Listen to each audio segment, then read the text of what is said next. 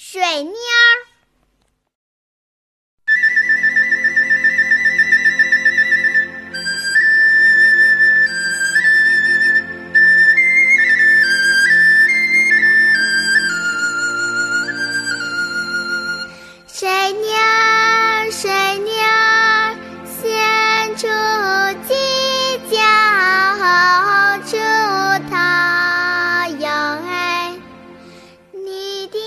刚才给大家放的是一个北京的儿歌《水牛儿歌》。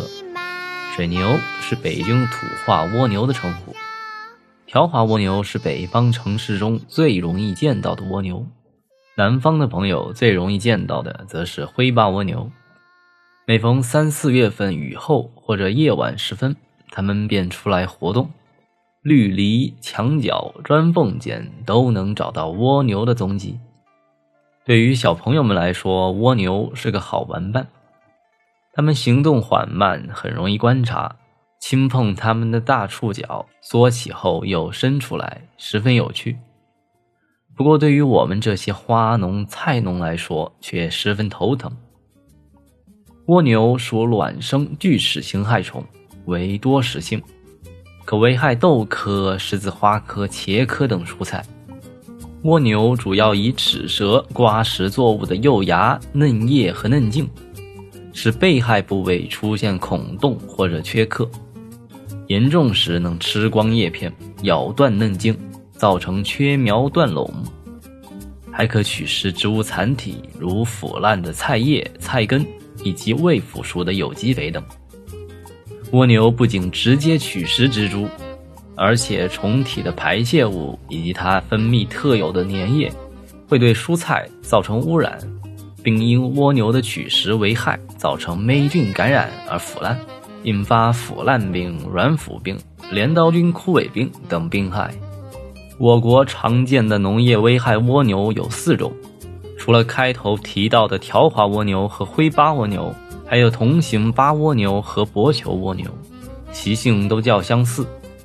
以同型巴蜗牛为例，在十二月至第二年的二月，会以成倍、幼辈在蔬菜的根部、草堆、土缝、瓦砾堆下、地面枯枝层或者地表的土层内越冬。到了三月的中下旬，也就是现在这个时候，土壤的温度啊在八到十度时就开始活动，并且群体危害。之后到四月中旬产卵，五月中旬开始大量孵化。六至七月中旬是第一个危害高峰，七月中旬至八月中旬在沟边的杂草中隐蔽月下，并且交配产卵。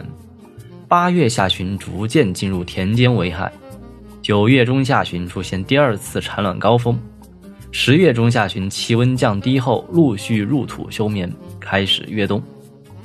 那么面对这样一些蜗牛的危害，我们应该怎么办呢？简单介绍下一些方法。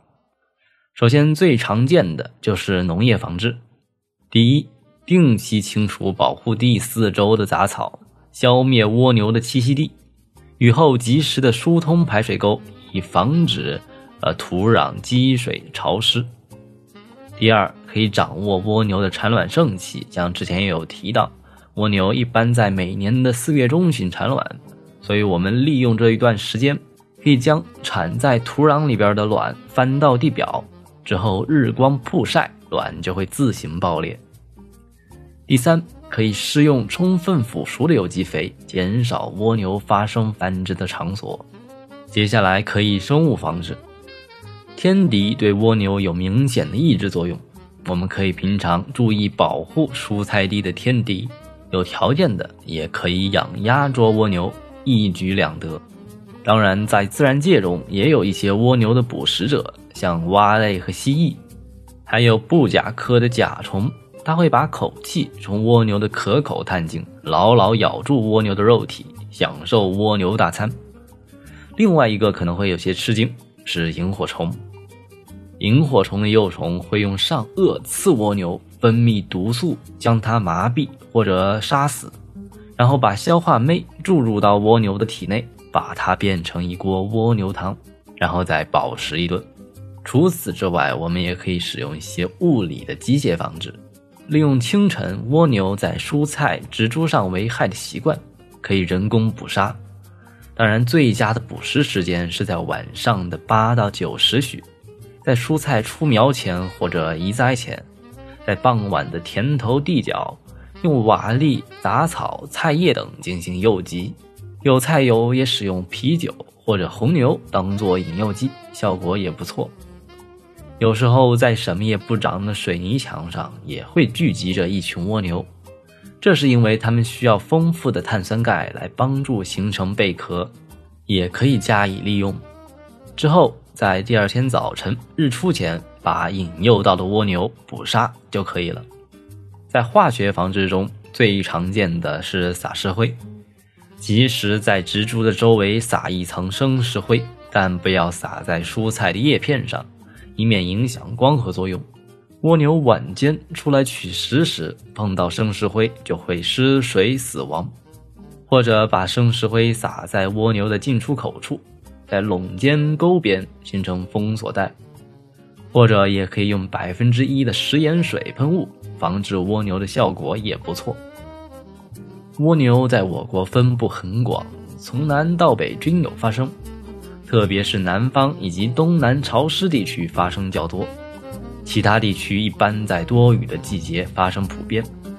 本着健康环保的理念，我们不可能长期大量使用化学药剂防治蜗牛。